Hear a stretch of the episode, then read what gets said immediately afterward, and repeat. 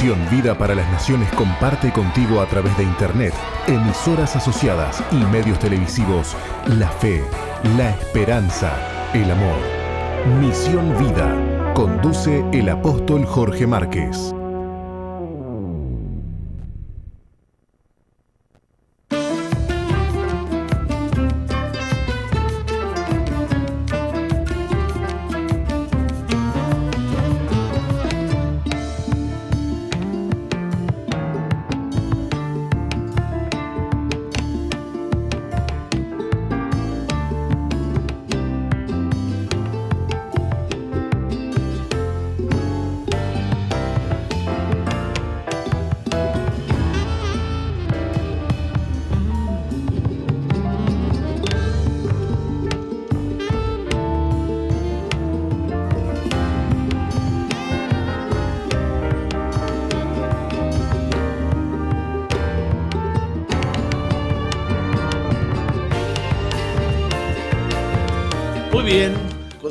Misión Vida. ¿Está bien usted, Roca? Bien. Este, ¿Y usted está bien? Eh, yo sí, sí, sí, muy bien. Muy bien. Este, el tema que estábamos escuchando se llama Te busco de Alex Zurdo. Muy bien, muchas gracias. ¿Hoy tiene un peinado especial o Peinado al viento. O, le, alguien le pegó. Ah. ¿Qué se hizo? siempre digo que cuando nací me sacaron de los pelos porque siempre ando despeinada. Eh, bueno, este, miren, quiero compartir una inquietud grande y después de compartir esta inquietud, lo que voy a hacer es eh, orar por Israel hablar del cumpleaños de Israel y hablar las bondades de Israel y no orar por Israel es, eh, es un pecado, mire. Es un pecado. El problema serio con Israel es este asunto de, del Mesías. Es este asunto del Mesías. Eh, la guerra contra Jesús fue muy importante. Y la guerra de Jesús contra los judíos fue muy importante. No le voy a llamar guerra. La, el, desencuentro, las diferencias eh, fueron muy grandes. Y los religiosos de su época, por supuesto, terminaron tachándolo como, como una persona, un falso profeta, eh, como un mentiroso. Eh, yo he tocado este tema, he tocado este tema aquí y, bueno, no, deja de preocuparme, más que nada por la salvación de los judíos. Les voy a decir algo muy fuerte aquí. Les voy a decir que eh, los judíos que no creen en Jesús, el Mesías, están en una situación muy delicada delante de Dios. Les voy a dar una enseñanza de Jesús. Nosotros creemos en, Jesús y creemos en las palabras de Jesús. Él, dijo, me envió mi Padre, yo he descendido de, del cielo, yo hago lo que mi Padre me mandó que hiciese eh, cosas que para los judíos de aquella época y los de esta época son palabras muy falsas, muy mentirosas, muy engañosas. Si bien ellos tratan de minimizar estas grandes diferencias eh, de, fe, hay algunos que no, hay algunos que no. Y lo que enseñan dentro de las, de las este, de eh, los lugares de enseñanza religioso en Israel eh, son muy fuertes. Ellos callan lo que opinan de Jesús, lo que piensan de Jesús, este, pero aprovechan, digamos, mm, la amistad del cristianismo con Israel. Los cristianos amamos al Dios de Israel. Los cristianos amamos eh, a, la descendencia, al linaje de, Israel. ¿Y qué dicen entonces de los, estos que, no creen en el Mesías, ¿qué, dicen entonces de los, los judíos mesiánicos? Porque hay en Israel judíos mesiánicos. Peor, peor, porque para ellos los judíos mesiánicos son falsos cristianos que tratan de judaizar y que tratan de confundir a los judíos. ¿Eh?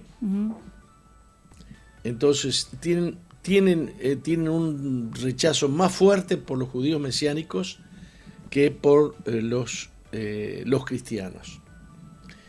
Ahora, las discusiones que tuvo Jesús, yo no voy a hacer un estudio bíblico acá, no nos dan los minutos que tenemos para explicarles la disidencia con Jesús, que, es una disidencia muy grave. Eh, por ejemplo, en, el Evangelio de Juan capítulo 8, versículo 18, el evangelista dice que Jesús dijo, yo soy el que doy testimonio de mí mismo y el Padre que me, que me envió da testimonio de mí. Entonces él, él dice, yo soy el Hijo, mi Padre me envió y el Padre da testimonio de mí. Entonces esto le sonaba bochornoso a los judíos, ¿no? Porque, eh, claro, ellos, ellos toman pasaje del Antiguo Testamento que dice que eh, tu Dios uno es, hay uno solo. Y les molestaba muchísimo que Jesús dijera mi Padre. Eh, ellos decían, ¿a qué Padre se refiere? ¿A quién, ¿De quién está hablando? Y, cuando dice me envió del cielo y estoy haciendo la obra de mi Padre y yo hablo entre ustedes lo que Él me ha dado que yo hable, eh, rechinaba muy fuerte en los oídos de los judíos. Entonces le dicen en el versículo 19 a Jesús, ¿dónde está tu Padre? Y Jesús respondió, ni a mí me conocéis, ni a mi Padre. Le dice a los judíos, expertos en religión, que enseñaban todos los sábados en las sinagogas y que, y que guardaban meticulosamente los reglamentos que tenían, los ritos que tenían que ver con la fe, eh, judía, les dice a ellos, usted a mí no me conoce y a mi padre tampoco lo conocen. Eh, si a mí me conocieran, también a mi padre conocerían. Decirle al, a los judíos ortodoxos, ustedes no conocen a Dios, porque eso es lo que le está diciendo. Ustedes rezan, ustedes hablan, ustedes invocan la palabra de Dios, toman eh, eh, las leyes de Moisés, qué sé yo, todo lo que ustedes quieran, pero ustedes no conocen a Dios. ¿Se puede saber tanto de Dios y no conocerlo? Esa es la pregunta que yo traigo en esta, en esta mañana. Y la respuesta es sí, se puede saber mucho de Dios. Satanás sabe mucho de Dios, los demonios saben mucho de Dios, se conocen la Biblia de memoria. Este, la inteligencia artificial se la recontra conoce mejor que nosotros a la Biblia, así que sabe de Dios, pero la inteligencia artificial no conoce a Dios, ni obedece a Dios, ni guarda los mandamientos de Dios, tampoco aquellos que niegan al Mesías, tampoco. Jesús planteó un, dilema muy importante. Yo traigo las palabras de mi Padre y ustedes no escuchan las palabras de mi Padre. El que, el que no escucha las palabras de mi Padre no es de mi Padre. No conoce a mi Padre. No me conocen a mí que soy el Hijo del Padre. Así que el dilema es muy grande. Se trata de, de que Jesús es un estafador, un mentiroso, o es el Mesías o es el Mesías. Eso es, eh, eso es durísimo. Y durante todo este capítulo 8 del Evangelio eh, de Juan, se da vuelta sobre esta conversación de Jesús con los judíos. Entonces el versículo 47 del mismo capítulo dice el que Jesús dice, el que es de Dios, las palabras de Dios oye. Una definición extraordinaria. ¿Cómo? El que es de Dios entiende, discierne, deja entrar las palabras de Dios. Ahora, yo les traigo palabras de Dios. Y ustedes no dejan entrar esas palabras, no la, o sea, las escuchás, pero no las recibís. Me temo que hay muchos cristianos que también escuchan, pero no reciben. Cuyas vidas no dan testimonio de que el poder espiritual de la palabra de Dios está emanando, está fluyendo de, sus, eh, de su corazón a través de sus palabras. Es importante entonces el dilema que Jesús plantea cuando le dice a los judíos, ustedes no conocen a Dios, ustedes no conocen al Padre. El que es el que es de Dios oye las palabras de Dios, pero ustedes no las oyen, no las reciben. No creen lo que yo les estoy diciendo y yo les estoy diciendo la verdad. Lo que yo les digo a ustedes es verdadero. Así que es un dilema eh, muy fuerte, que no es simplemente vamos a ver cuando venga Jesús si ya vino la primera vez y ahora es la segunda, como plantean algunos, porque dicen, bueno, está bien, ustedes creen que, vino que ya vino la primera vez, nosotros no, cuando venga le vamos a preguntar si ya vino la primera o si esta es la primera. No, no, no, no, no, no. El dilema es mucho más grave ustedes no me han querido escuchar a mí. Esto significa, ustedes hasta el día de hoy rechazan al Mesías. Hasta el día de hoy. Hoy en día la ortodoxia judía rechaza a Jesús. No es que cuando venga vamos a ver. Hasta el día de hoy Jesús es un impostor. Eh, ¿Significa eso que yo tengo que tomar una actitud negativa contra Israel? No, no, no yo debo amar a Israel. De Israel me vino el conocimiento de la verdad. Eh, Dios se manifestó a través de Israel. Sus palabras vinieron a través de los profetas de Israel. Salvo que cuando vino el Mesías no creyeron las palabras del Mesías y tampoco creyeron que Jesús fue el Mesías eh, rechazado. Por eso Jesús se lamentaba fuertemente diciendo, oh Jerusalén, si al menos supieses en este día lo que es para tu salvación. Cuántas veces quise juntaros como hace la gallina con sus polluelos y no, y no quisiste. No has conocido el día de tu visitación. Terrible. Terrible lo que ocurrió en aquel entonces, pero terrible que esto sigue ocurriendo hoy. Terrible que sigue ocurriendo hoy. Entonces eh, me dio mucha pena. Anoche participé, como les dije, de un acto importante, el 75 aniversario de la Declaratoria de la Independencia, de la, eh, el nacimiento del Estado moderno de Israel en su propia mm, tierra y bueno, se hizo eco el gobierno. Habían muchos ministros de gobiernos en ese acto, en esa celebración de anoche, en la que había eh, un muy buen lugar, muy buen catering, muy buena eh, comida, un espectáculo musical de un grupo vocal judío extraordinario. Este, ¿Qué más? La presencia, por supuesto, de, de autoridades militares, de políticos, vi algunos senadores, eh, muy fuerte, muy fuerte. Y yo estaba ahí mirando todo eso y pensando en lo que ahora les estoy diciendo. Amo a Israel y no quiero que se pierda. Y tengo amigos muy queridos en Israel. Tengo amigos muy queridos que son judíos.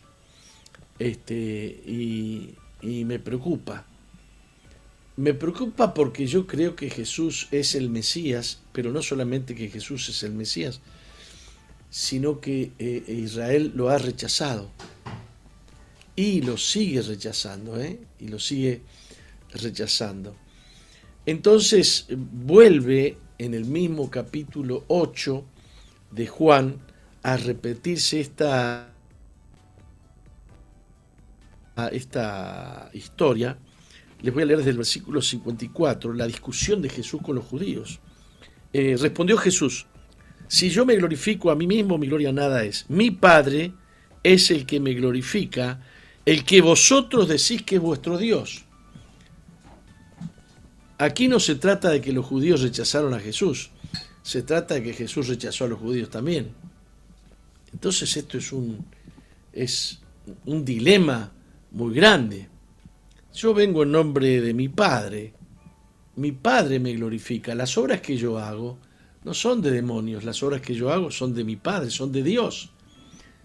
El que, el que ustedes dicen que es vuestro Dios, pa, por favor es muy fuerte la, discusión, el, choque. Así que esto se transforma en o, muere Jesús o nosotros vamos a entrar en un desprestigio terrible porque este hombre hace eh, muchos milagros y la gente entera se va detrás de él. Además hace cosas que van contra nuestras enseñanzas. Sanar un enfermo, en un día de reposo es una desobediencia extraordinaria a la ley. Según ellos, según ellos. Eh, según Jesús no estaba desobedeciendo a la ley porque, eh, porque él dijo, en el día de reposo se puede hacer una buena obra. Por ejemplo, salvar a un burro que cayó en un pozo, sacarlo, o le vas a dejar hasta el otro día después de, le dice, ¿ustedes sacan a un burro a tomar agua en el día de reposo y no pecan? Y yo que sano a una persona, peco por, por, por sanarla. Entonces, eh, colisionaba muchísimo las enseñanzas de ellos, porque, por ejemplo, eh, Jesús no atacaba la ley, Jesús no atacaba la ley, atacaba la reglamentación de la ley la interpretación de la ley. La ley no dice no puedes llevar tu, eh, ¿cómo se llama? Tu, tu lecho en día de reposo. La ley dice que no tienes que trabajar, que no tienes que hacer ninguna obra. Pero la interpretación de los judíos era, entonces no podés eh, llevar esto, no podés llevar a lo otro, tenés que, bah, qué sé yo, hasta el día de hoy el día de hoy, para no hacer una obra, los judíos que viven en un edificio no aprietan el botón del ascensor.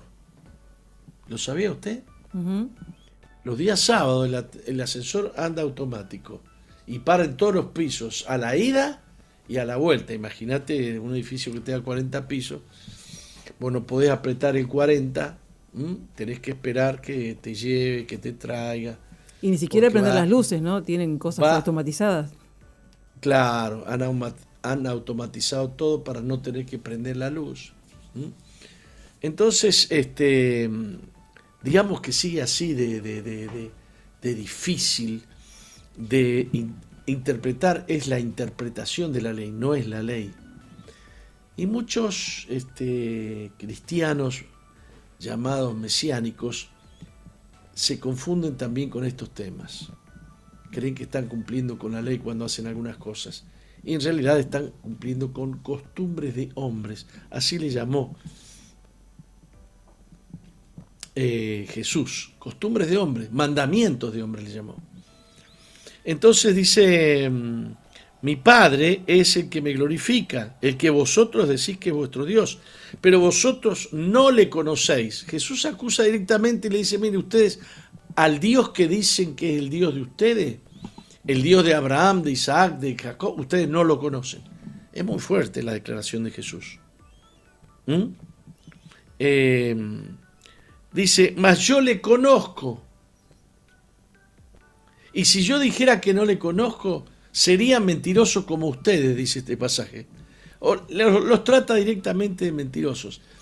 Eh, Jesús termina agraviando fuertemente a los religiosos de su época y estas palabras siguen agraviando, lo siguen agraviando fuertemente porque ellos... ¿Tenemos algún problema? Eh, no sé lo que estoy estaba diciendo. Estas palabras de Jesús siguen agraviando hasta el día de hoy. Ustedes no conocen a mi Padre, el que vosotros decís que es vuestro Dios. Y si yo dijera que no le conozco, estaría mintiendo, yo sería mentiroso como ustedes. ¡Pah! Aquí les pega muy duro. Eh, pero le conozco y guardo su palabra. La discusión de Jesús con los religiosos de su época es muy dura, es muy dura. ¿Qué es lo que quiero hacer yo en este momento? Quiero orar por Israel. Eh, yo tengo amigos en Israel. Yo quiero que sean salvos. Quiero que sean salvos. Pido a Dios que haga algo por ellos, que los bendiga de una manera especial. Es el mejor, mm, eh, lo mejor que puedo hacer para celebrar los 75 años del pueblo de Israel. Eh, no, no, quiero entrar en, este debate porque esto no es una cuestión de, lógica ni de debate racional. Y he escuchado los argumentos de la ortodoxia judía, son muy importantes, son contundentes contra Jesús. Eh, pero oigo los argumentos de Jesús contra la ortodoxia judía y digo también, eh, son, no, no, hay términos medios. No hay un territorio en que podamos decir, bueno, aquí, aquí nos podemos poner los judíos y los cristianos un territorio neutral, no, no. Nuestra, nuestra fe divide las aguas de una manera impresionante. Lo bueno es que no quita, no, no, no destruye, no deshace el amor que Dios ha puesto en nosotros por los eh, judíos, por el pueblo de Israel.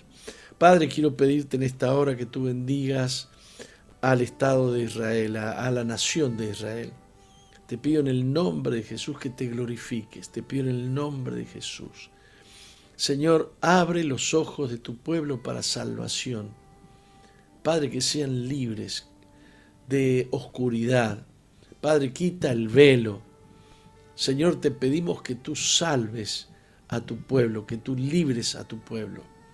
Líbralo de su ignorancia, que te conozcan a ti, Dios nuestro, que te conozcan a ti, el Dios creador del cielo y de la tierra. Hemos entendido, Padre, que se puede saber acerca de ti y no conocerte.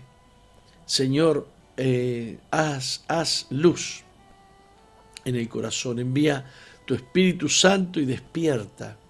Abre los ojos del entendimiento de tu pueblo, la descendencia de tu amigo Abraham, te lo pido en el nombre glorioso de Jesús. Amén y amén. Amén. Bueno, Roxana, en el próximo bloque vamos a orar por los enfermos. ¿Qué le parece? Muy bien, perfecto. Entonces vamos a una tanda.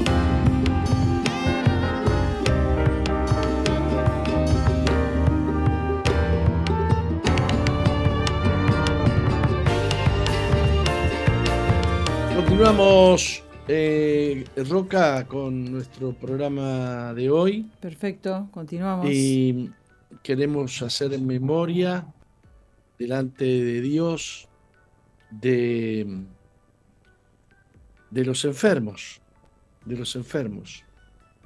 Me acuerdo eh, en la iglesia que yo asistía cuando era joven, que se hablaba mucho del hecho de que hoy hacían, eh, hacían menos falta los, este, los milagros, por cuanto la ciencia había avanzado mucho y los médicos, la ciencia estaba dominando, la medicina estaba dominando las enfermedades. Ya he llegado a viejo y la medicina no logra superar, aparecen más pestes, más enfermedades, más preocupaciones, ansiedades y eh, la gente se sigue enfermando. Y antes, me acuerdo cuando yo era chico, che, yo iba, me llevaban al médico, me ponía el, ¿cómo se llama? El estetoscopio. El estetoscopio. Sí. Y me hacía con la manito así en la panza, ¿no? Tuk, tuk, tuk, tuk, tuk, tuk. Y el médico decía, me miraba la garganta. Tiene gripe, tiene angina, tiene inflamado el estómago. Hágale una friguita de alcohol en la panza este, era todo más sencillo, ¿no? Venía este, el doctor a la casa, era, era barato, parece ser, que, que viniera el doctor a la casa. No sé cómo es. Entonces, este, eh, el médico le decía, mire, dele esto y compre esto y listo ay doctor, y no le estará faltando calcio, no le estará faltando. No, no creo, pero bueno, si usted quiere calcio, cómprele calcio, qué sé yo. Nos daba, era todo muy sencillo, era todo muy sencillo. Hoy en día, que te sacan la radiografía, que la radiografía no se ve bien, que vamos a sacarte, te vamos a hacer ese otro que te va mirando eh, por dentro, que te vamos a meter dentro de una máquina que te dejan tieso ahí no, no, no. La medicina o no avanzó nada o se enredó. Para mí que se mm. enredó. Sí. Este. Y la verdad que hay tantos enfermos, tantos enfermos, tanta gente necesitada, eh, eh, que igual que en la época de Jesús, mucha gente mucha gente necesita oración, mucha gente necesita un milagro. Y yo me he propuesto que vamos a orar por los, eh, eh, por los enfermos. Necesitamos bendecir eh, los enfermos. Jesús tenía compasión, siempre sanaba a aquellos que estaban enfermos que venían a buscarlo a él los que no se sanaban eran los que no tenían fe, mira. Los que no tenían fe, no. A veces Jesús sanó a alguien no por la fe del enfermo, sino por la fe de, de, de, de algún amigo, ¿no? O de la madre o del padre. O del amo, porque hasta hubo un, eh, un militar romano que pidió por la sanidad de, un siervo de él y Jesús lo concedió. Anoche vi una serie de, ¿cómo se llama esta serie que se llama Elegido? Chosen. The Chosen.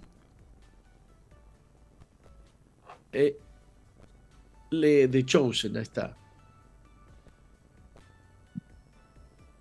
Cuando Jesús ellos parece que hacen una historia de cómo habrá sido la vida de ese hombre que estaba al lado del, eh, del Bethesda, del, El paralítico del Bethesda, ¿eh? El paralítico de Bethesda. Este, entonces eh, hacen como que hay un niño que se sube a un árbol, se cae, se rompen las piernas y van mostrando al niño mientras va creciendo cómo los demás juegan y él está ahí sentado, tirado, y en algún momento parece que la familia se cansa, ya no sabe qué hacer con él, y lo dejan, y, alguien lo lleva alguna vez al, eh, al, no es arroyo, ¿cómo se llama? Al estanque. Al estanque de Bethesda, porque ahí parece que un ángel movía de vez en cuando eh, el agua y, el primero que entraba en el estanque se sanaba. Hasta que, bueno, es todo un drama porque se, va, se ve cómo se va envejeciendo el hombre y sigue ahí, y sigue ahí 38 eh, años sin poder caminar. 38 años eh, tirado en el piso hasta que llega Jesús y, y lo sana, lo, levanta, no lo levanta, le ordena que se levante. Eh, levantate, toma tu lecho y, y, andate, tranquilo. Este, que también fue motivo de una gran discusión con los religiosos de la época, porque justo lo hace en justo lo hace en, en un día sábado, este, este milagro Jesús, ¿no? Qué, qué fuerte.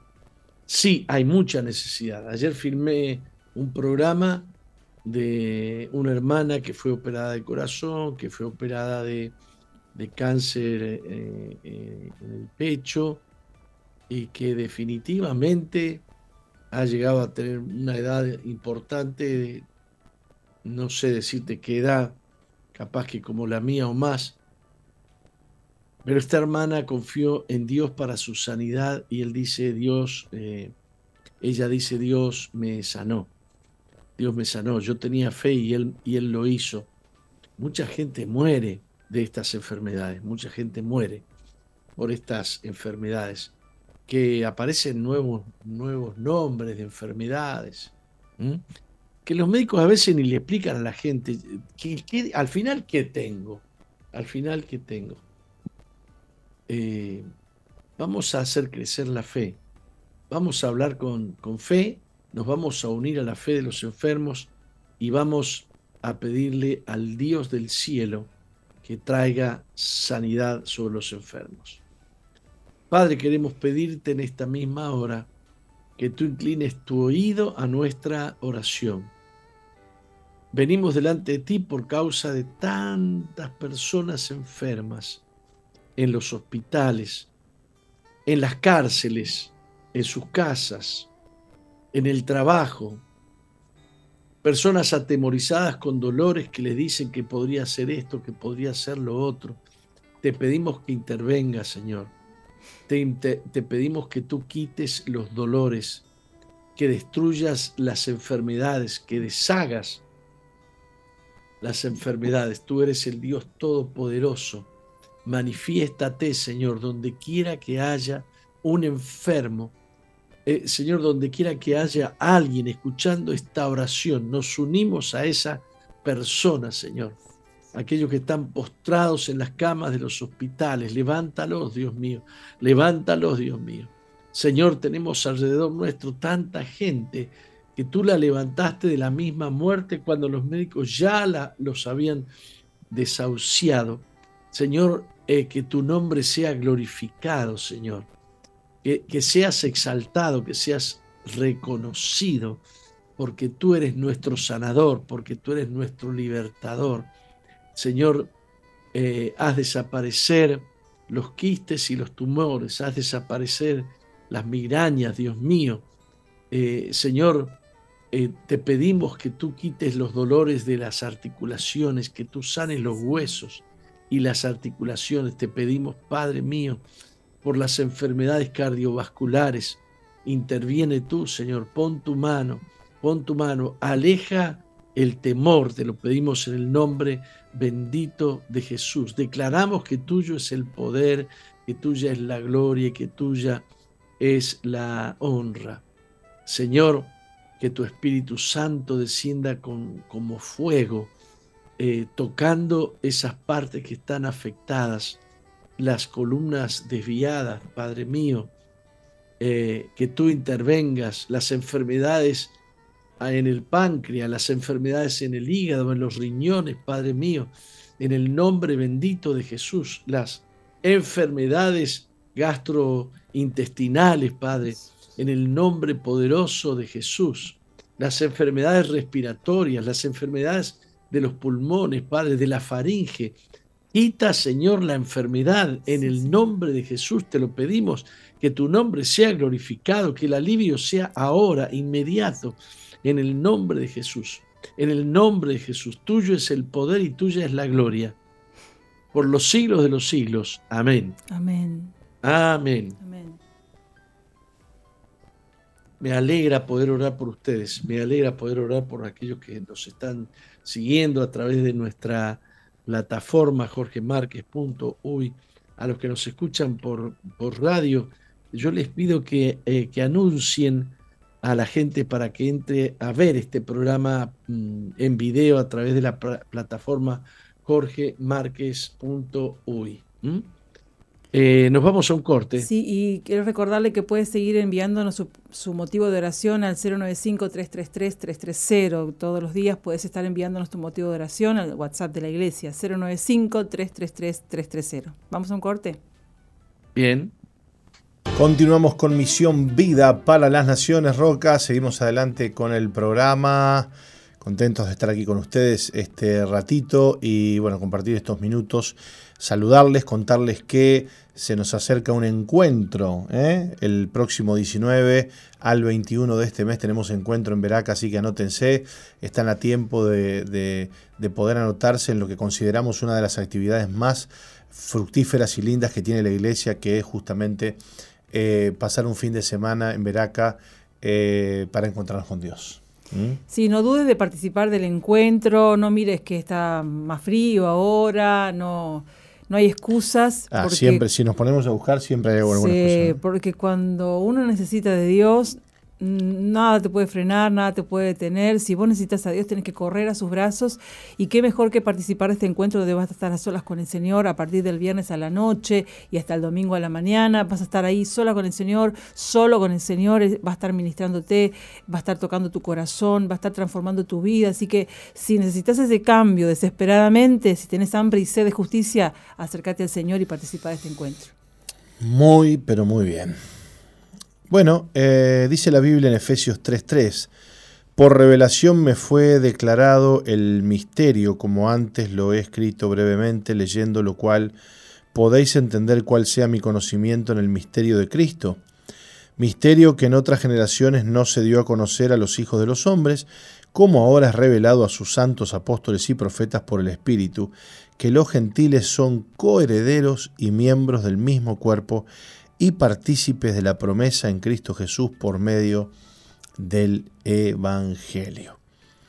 Eh, nos dice el autor David Wilkerson, desde mm, eh, la cruz Dios ha tenido una sola gran intención para su pueblo y no cambiará hasta que Cristo regrese, regrese en gloria.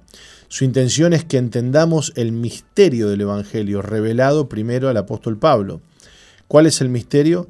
Es simplemente esto, el cuerpo de Cristo todavía está aquí en la tierra, la cabeza está en el cielo, pero los que le amamos y le servimos somos sus manos, sus pies y su corazón, su, eh, su cuerpo visible aquí en la tierra. Pablo enfatiza esto en sus cartas, diciendo porque somos miembros de su cuerpo, de su carne y de sus huesos. Eh, y Él es la cabeza del cuerpo que es la iglesia. La intención de Dios para estos últimos días es que cada miembro de su cuerpo, cada uno de nosotros, sea una verdadera expresión de quién es Cristo. Las personas que no conocen a Jesús deberían poder verlo en nosotros tan claramente como si estuviera aquí en la carne. Estamos llamados a apropiarnos tanto de su carácter y de su gloria que el mundo se llene de esperanza y encuentre las respuestas a sus necesidades. No es suficiente conocer a Cristo, estamos llamados a ser expresiones plenas y verdaderas de Él. Debemos preguntarnos, ¿mis acciones representan quién es Cristo? Cristo, en su cuerpo físico, ¿abusaría de su cuerpo? ¿Intentaría difundir la luz con una bolsa de oscuridad en su propio corazón? Dios nos dice que mantengamos continuamente ante nuestros ojos su única gran intención, que nosotros como su cuerpo reflejemos honesta y puramente quién es Él.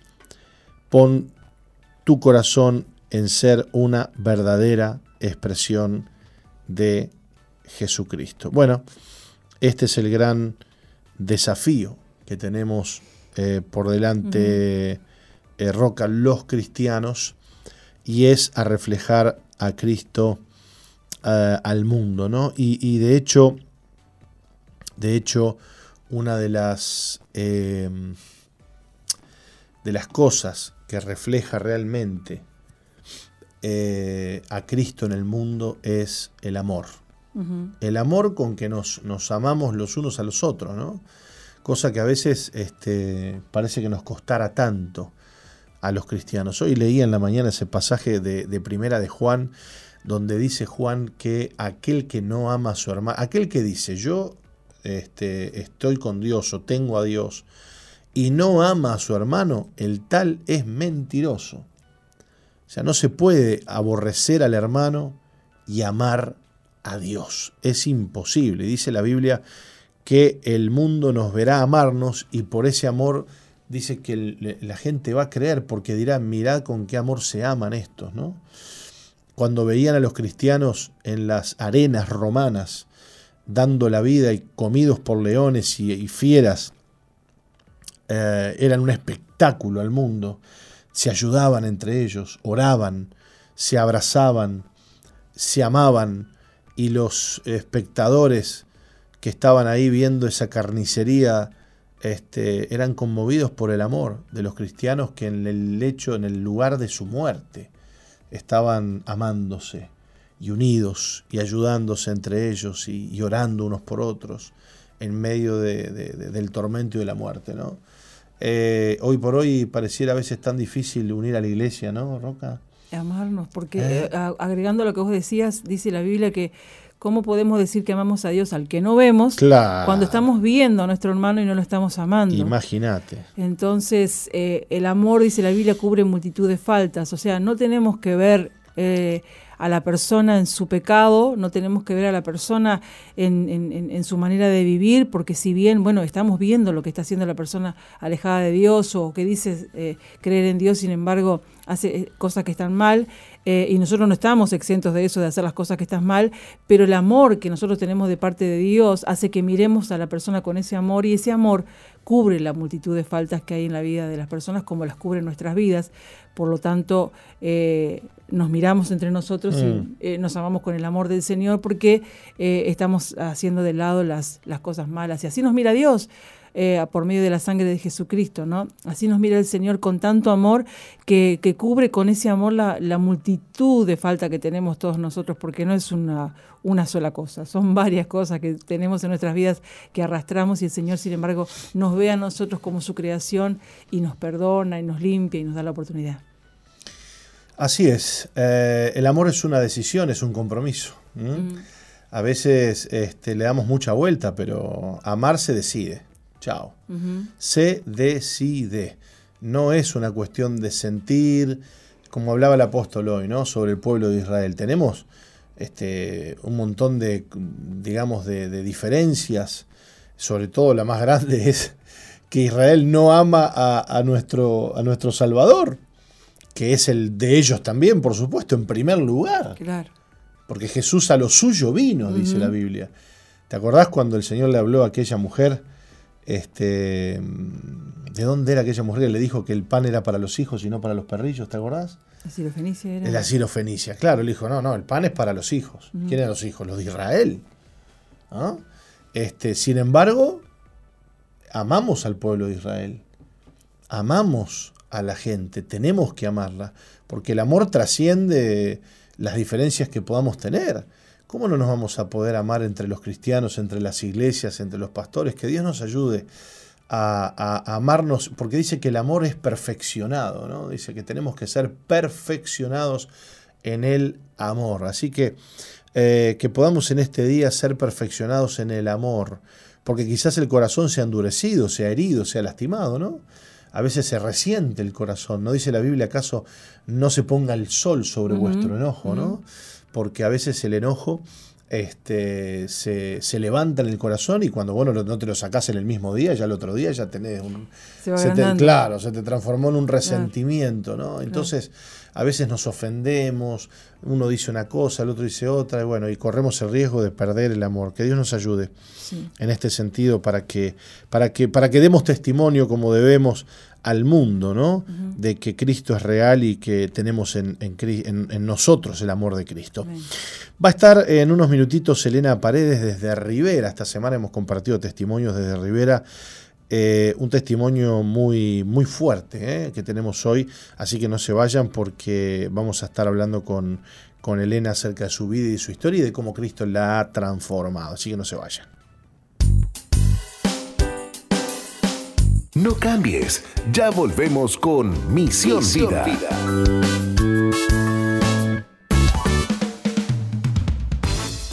Sigue al apóstol Jorge Márquez en Twitter e Instagram, arroba Jorge Márquez, Uy. Y suscríbete al canal de YouTube Jorge Márquez. Jorge Márquez.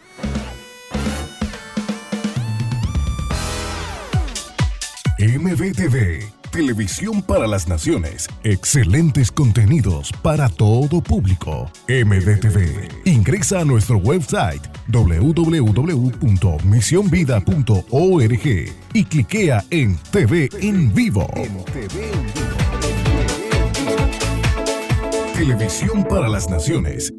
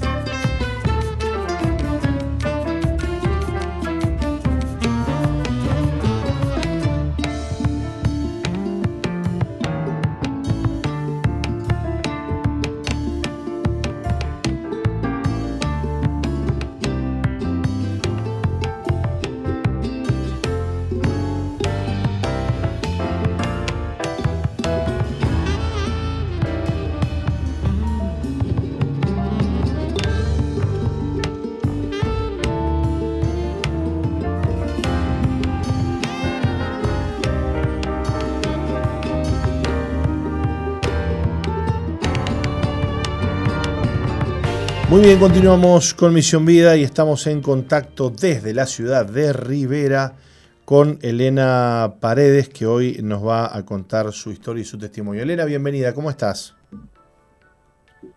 Bien, usted, pastor, buenos días. Buenos días. Es un gusto. ¿Cómo le va?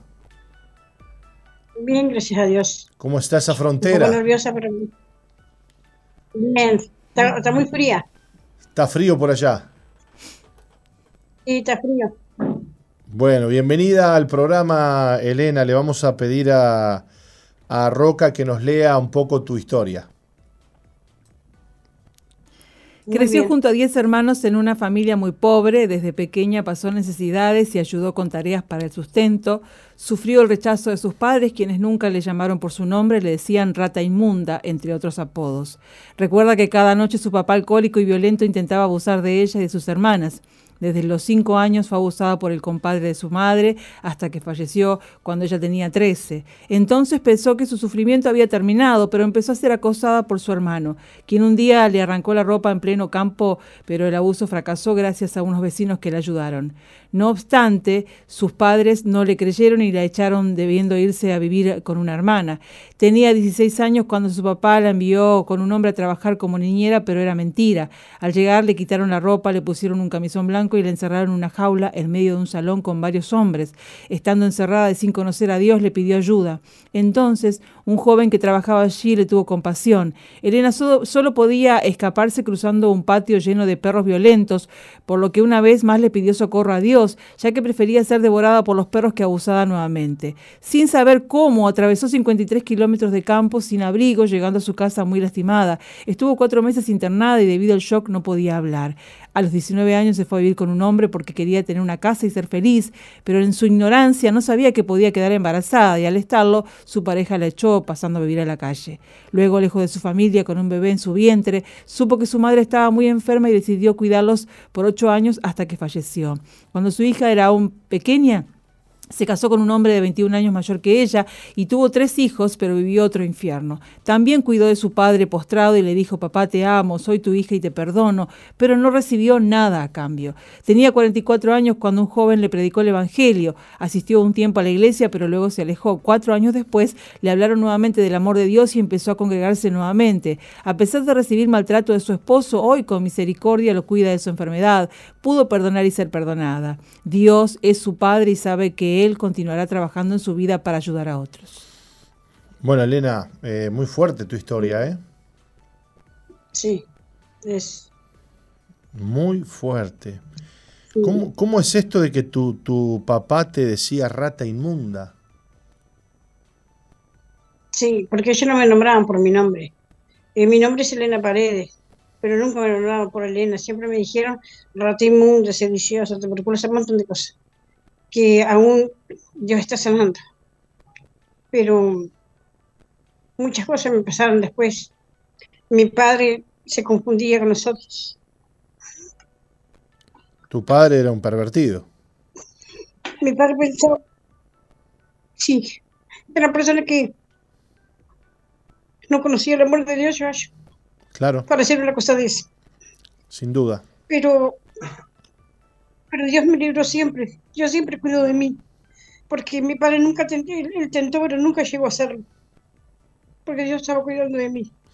Vos, a pesar de todo eso que sufriste, Elena, eh, pedías a Dios, clamabas a Dios. Sí, le pedí a Dios, sin conocerlo, porque yo no creía que existía Dios. Yo le digo sinceramente, no creía que existía Dios, porque yo con cinco años fui abusada por un compadre de mi madre, que no sé de qué parte era compadre. ¿Qué es un compadre? Y ahí, yo no conozco. Es, es un padrino de alguien. Ajá. Padrino sé de quién era. Sí, entonces ahí ese hombre venía y abusaba de mí y mi madre no, no, no veía. Yo, yo sentía la voz del hombre y me escondía bajo la cama. No quería salir porque me hacía daño. Y ahí mi madre me traía y me sentaba y pasaban las cosas que pasaban y yo no entendía. Siempre me pregunté por qué, siendo una persona chiquita, flaquita, delgadita, como un hombre iba, iba a ver en mí, verme como mujer, no como niña. Bueno, los, pedófilos, los, pedo, los, los, pederastas este, son personas pervertidas. Ven justamente en la inocencia de un niño un objeto sexual. Y, y, lo otro muy raro era que tu madre se hacía la, la ciega, ¿no? Sí, que no veía. Este, digamos que más que, más, más que ciega, lo que pareciera es que cobrara por tus servicios. Nunca entendí, porque ella, ella veía. Bueno, pero evidentemente algo, algo de eso habría. Lo cierto es que un día este, te, te llevaron, te, te llevaron, te, te secuestraron. ¿Cómo fue eso? No, fue así. Yo estaba lavando en un arroyo, porque yo lavaba ropa de todos ellos, y, y, vino mi padre y me dijo así, che, rata, venía acá, dice que este hombre está buscando una niñera. Dice, agarra tus trapos que te vas a ir con él. Y yo agarré y dije, pa, qué bueno, voy a tener dinero, me voy a, voy a poder tener dinero para mí, para yo. Yo me quería ir de casa. Entonces, ahí ese hombre me llevó pero eh, la cuestión es que mi padre y ni mi madre nunca preguntaron por dónde me llevaban, ni qué yo iba a hacer. Sabía que era una niñera, pero no sabían para dónde me llevaban, cuál era el nombre del hombre nada. Me mandaron y yo me fui. Ahí cuando llegamos a Tranquera, él agarró y dijo así, eh, entra para adentro, ahí dice que va a estar un muchacho ahí que te va a ayudar. Ahí cuando yo entré para adentro en busca de la mujer con el niño, ahí él agarró y dijo así, yo dije para la muchacha cuando entré, era una bruta casa grande con una jaula en el medio, una jaula de hierro, de, barrotes. Y ahí yo le dije al muchacho, un tal de Paulo, y le dije así, ¿dónde está la señora y, el, niño, los niños? Y dice, y dije con él, a él venía, él vino el hombre. Y dice, así se te la creíste. dice, pasar, pasar a meterla en la jaula, me dijo para el muchacho. Dice, alcanzarle la ropa, me alcanzó un, camisón de cetín, nunca me voy a olvidar. Y, y, agarró y me alcanzó un camisón de cetín y que yo me tenía que desvestir delante de esos hombres, habían como siete hombres. Y yo entendí que me iban a abusar. Entendí enseguida por qué. Para desvestirme en una jaula delante de hombres, que iban a abusar de mí, y eran siete, más ellos dos. Ahí yo me desvestí llorando. Yo lloraba, nomás yo lloraba y le decía, que yo no quería hacer eso, que no, que no quería que me hicieran eso. Ahí el muchacho Paulo, eh, yo me desvestí todo, y los hombres se me miraban, y yo, el Paulo vino y dice, sí, dice, yo no sé qué tenés vos, dice, pero yo te voy a ayudar, dice, yo tengo una hermana, me hace recordar a una hermana, y yo te voy a ayudar, dice, le voy a zampar eh, pero en la bebida, dice, pero vos, así como yo te diga, andate, dice, vos agarráis y andate por, es el único lugar para salir donde hay siete perros Doberman. Dice, mira, yo no sé si te vas a escapar, si, si no te van a comer viva, porque no, no soy la primera, me dijo. Ahí me, eh, cuando él me largó de la jaula, que yo me salí, en la puerta, en la puerta de, de esa casa del fondo, yo dije así para Dios, si realmente existís, yo quiero que tú me muestres prefiero que me coman estos perros y no que me, no pasar por una violación de vuelta, y no hmm. una, varias.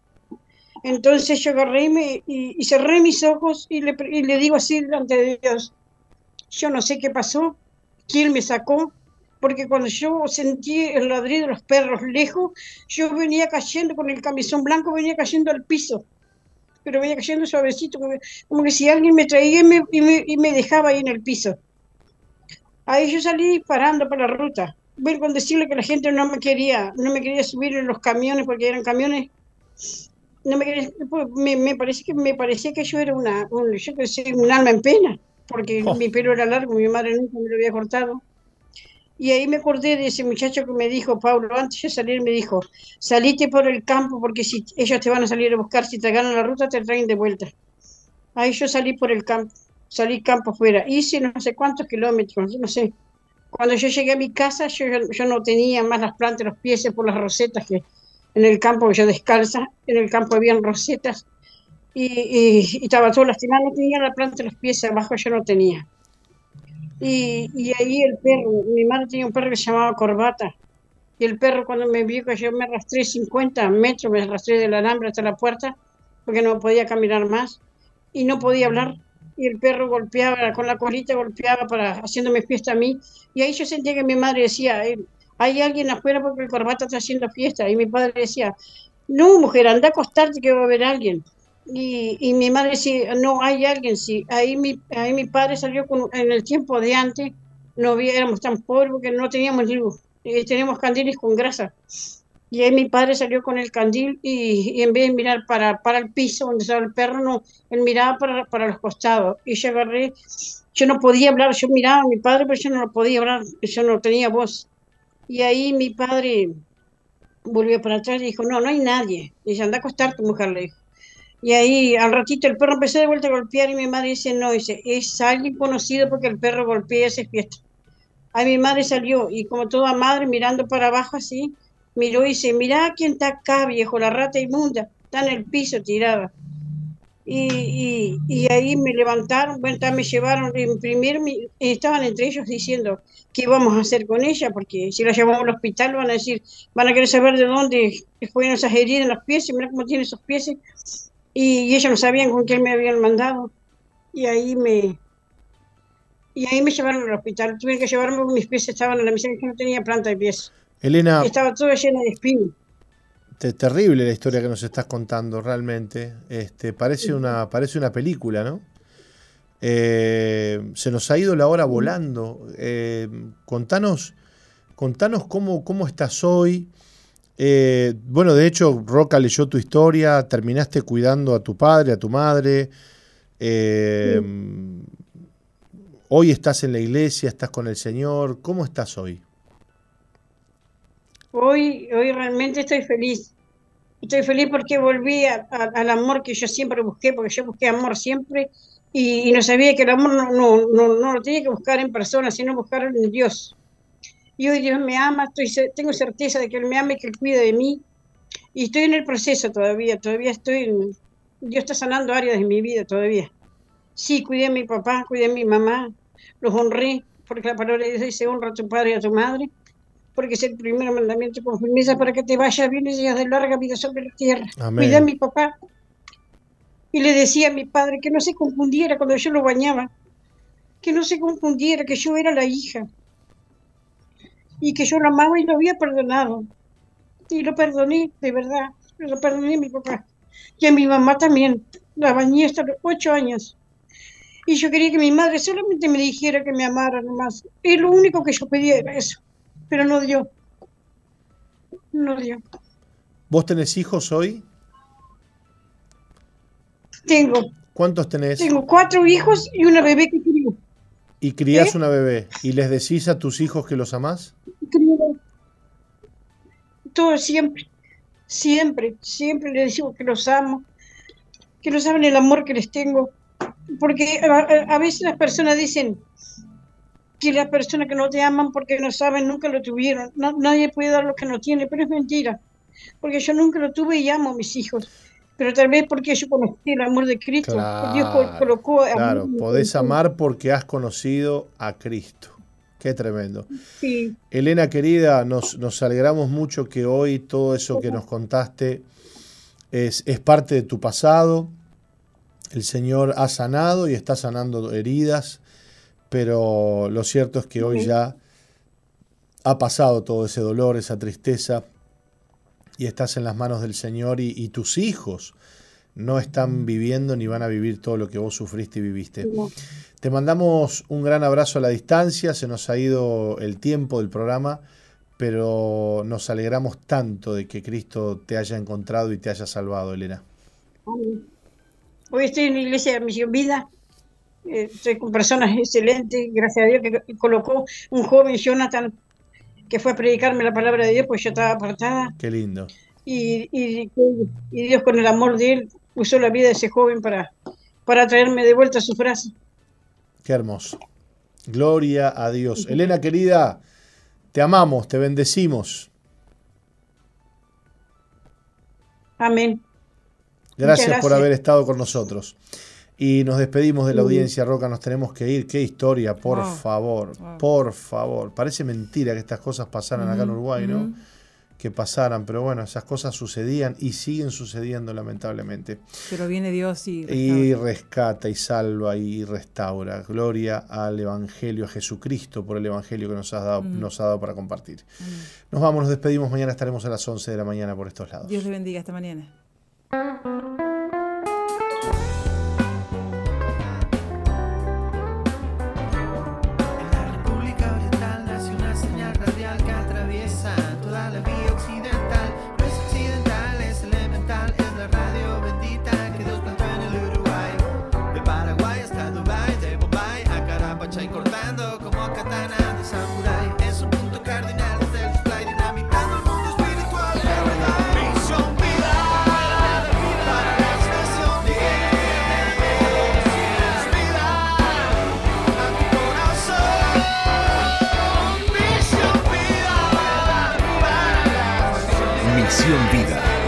Que Dios plantó en Uruguay para que juntos alcancemos lo imposible, presentó su programa exclusivo que conduce el apóstol Jorge Márquez. Misión Vida.